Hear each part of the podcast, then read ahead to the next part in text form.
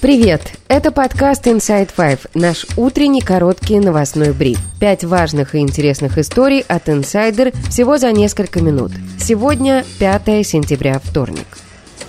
История первая. Появилась первая после мятежа Пригожина фотография теперь уже бывшего командующего воздушно-космическими силами Российской Федерации Сергея Суровикина. Утверждается, что он жив, здоров и находится в Москве. На снимке, который опубликовал телеграм-канал Ксении Собчак, небритого генерала можно видеть в черных очках и рубашке на выпуск. Дата и обстоятельства съемки достоверно неизвестны. В подписи утверждается, что фотография сделана в Москве 4 сентября. Доподлинно подтвердить, что это именно Суровикин невозможно, в том числе потому, что на его лице очки. Однако женщина на фото действительно похожа на жену генерала Анну Суровикину. Напомним, Суровикин перестал появляться на публике в июне после неудачного мятежа Пригожина. В ночь, когда Пригожин шел на Москву, Суровикин опубликовал видео с призывом отступить и подчиниться приказам Верховного Главнокомандующего.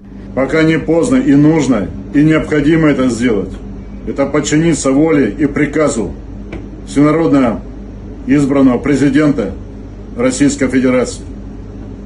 Остановить колонны, вернуть их в пункты постоянной дислокации и района сосредоточения. После того, как Суровикин перестал появляться на публике, появились слухи о его отставке и аресте. В телеграм-каналах писали, что он может находиться в СИЗО Лефортово. О задержании Суровикина, в частности, сообщала Financial Times. По данным источников издания в Москве, Владимир Путин начал операцию по зачистке верхушки российских силовых структур с целью подавить недовольство и восстановить свою власть. Фотография Суровикина появилась после того, как на встрече в Сочи, о ней в этом выпуске тоже расскажем, скажем, российскому министру обороны Сергею Шойгу журналисты задали вопрос о том, где его подчиненный Суровикин. Шойгу отвечать не стал и ушел.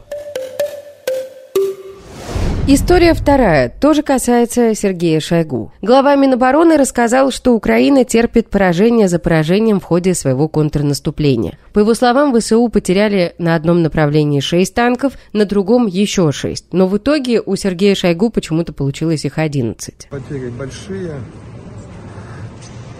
Вчера в результате там такой серьезной атаки на как раз Работинском направлении Они потеряли 6 танков. На другом направлении уничтожили еще 6 машин. Поэтому вчерашний день вот только по бронетехнике 11. При этом в сводке Минобороны об уничтожении танков, о которых говорил Шойгу, ничего не сообщается. Согласно последним отчетам ведомства, за 3 сентября российские военные уничтожили только 9 танков. История третья.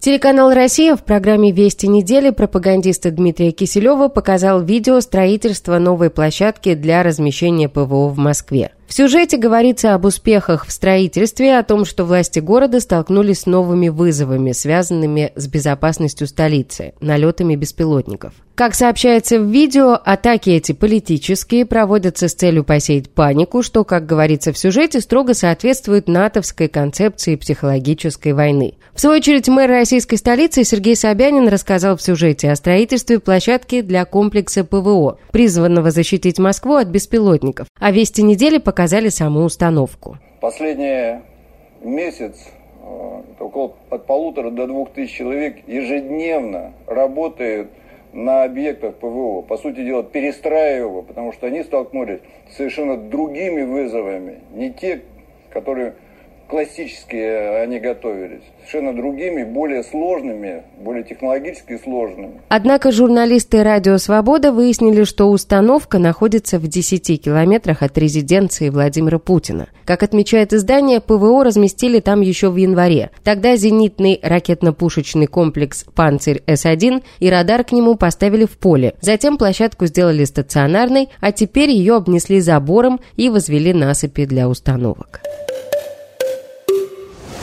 История четвертая. Президент Турции Раджеп Таип Эрдоган приехал в Россию, где провел переговоры с Владимиром Путиным. Встреча прошла в Сочи. Путин заявил о сохранении набранного темпа отношений с Турцией и отметил перспективы сотрудничества в энергетической сфере. Кроме того, он рассказал о скором завершении переговоров о создании в Турции газового хаба. О возобновлении Черноморской зерновой сделки страны договориться не смогли. Это следует из заявлений, сделанных Путиным и Эрдоганом по итогам переговоров. Путин добавил, что Россия будет готова реанимировать зерновую сделку после того, как будут выполнены все договоренности. Хотел бы вновь подтвердить нашу принципиальную позицию. Мы мы будем готовы рассмотреть возможность реанимировать зерновую, зерновую сделку. Я сегодня об этом еще раз сказал господину президенту.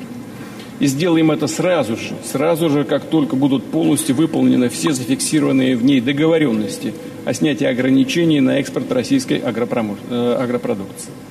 Со своей стороны, Россия, несмотря на все чинимые препоны, намерена продолжать экспортировать продовольствие и удобрения способствовать стабилизации цен и улучшению ситуации в мировой сельхозотрасли. Российский президент в очередной раз обвинил Киев в том, что украинская страна якобы использовала гуманитарные коридоры для террористических атак, в то время как Россия обеспечивала безопасность по зерновому коридору. По мнению Путина, Запад обманывал Россию по поводу гуманитарного характера зерновой сделки и вынудил Москву выйти из нее. История пятая. Телекомпания НТВ готовит фильм об актрисе и соучредительнице фонда «Подари жизнь» Чулпан Хаматовой. Письмо НТВ к фонду передал инсайдер-источник в телекомпании. Предположительно, пропагандисты отрабатывают заказ на устранение фонда и для этого собирают на него компромат. Как следует из письма НТВ, сотрудников программы ЧП расследования интересует, останется ли Чулпан Хаматова соучредителем фонда, может ли фонд предоставить соответствующие документы, продолжит ли актриса поддерживать фонд, как повлиял ее отъезд из страны на деятельность фонда и так далее. Отдельным пунктом редакция программы попросила фонд предоставить документы о бухгалтерской отчетности за последние три года – Сразу после запроса НТВ близкий к Кремлю экономист Никита Кричевский опубликовал пост в своем телеграм-канале, в котором заявил, что фонд проводит махинации с финансовой отчетностью. Источник фонде «Подари жизнь» уверен, что этот пост и фильм НТВ – это часть кампании по уничтожению фонда. Собеседник отметил, что пристальное внимание к фонду возникло с того момента, как Чулпан Хаматова уехала из России. В феврале 22 года Хаматова, находясь в отпуске, узнала о начале войны в Украине и решила больше не возвращаться в Россию. После этого она подписала два обращения к российским властям с призывом остановить войну. О невозможности вернуться в Россию Чулпан Хаматова говорила в интервью Екатерине Гордеевой. Чтобы мне вернуться в Россию, у меня два выхода сейчас.